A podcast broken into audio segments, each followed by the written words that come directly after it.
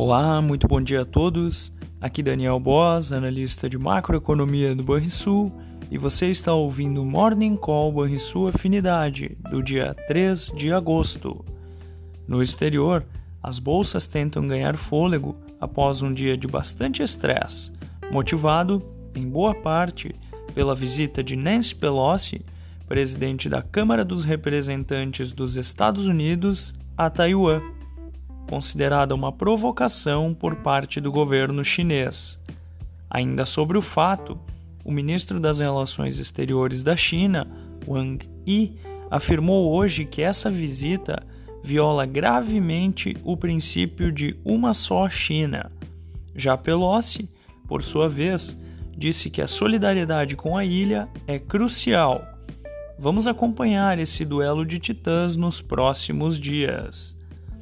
Quanto à nova rodada de divulgação do Índice de Gerentes de Compras, PMI, na sigla em inglês, o setor de serviços da zona do euro e da Alemanha passaram a apontar contração, enquanto do Reino Unido caiu ao menor nível em 17 meses.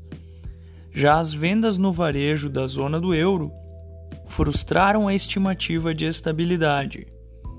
E ainda na zona do euro, a inflação ao produtor de junho desacelerou a 35,8% na comparação anual, mas acima da previsão de 35,7%.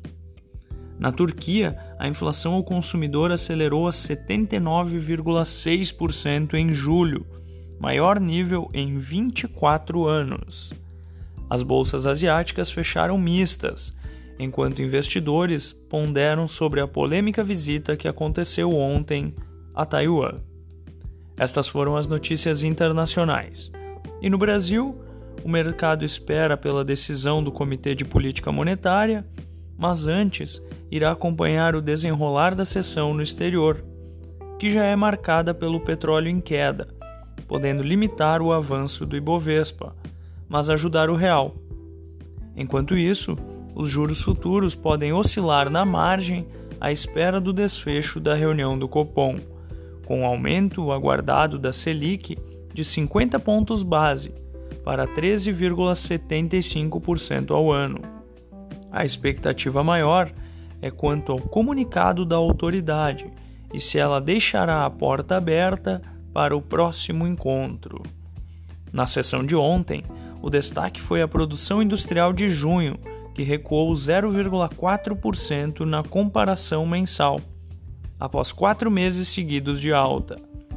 O resultado ficou abaixo do consenso de mercado, que apontava para a queda de 0,3% na mesma base de comparação. Vamos ao fechamento do mercado.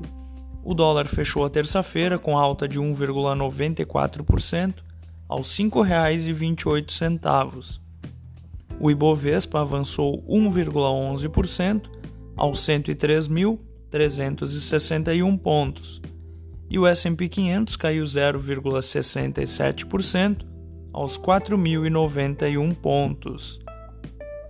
O DI futuro para janeiro de 2024 subiu 5 pontos base a 13,31%. Já o DI futuro para janeiro de 2027 subiu 12 pontos base a 12,63%. Na agenda do dia, destaque para a divulgação de PMIs nos Estados Unidos e também no Brasil. No Brasil, teremos ainda o índice de commodities de julho, além, é claro, do anúncio sobre taxa de juros, feito pelo Copom após as 18 horas. Você ouviu o Morning Call e sua afinidade com os destaques do dia. Acompanhe de segunda a sexta-feira o nosso overview.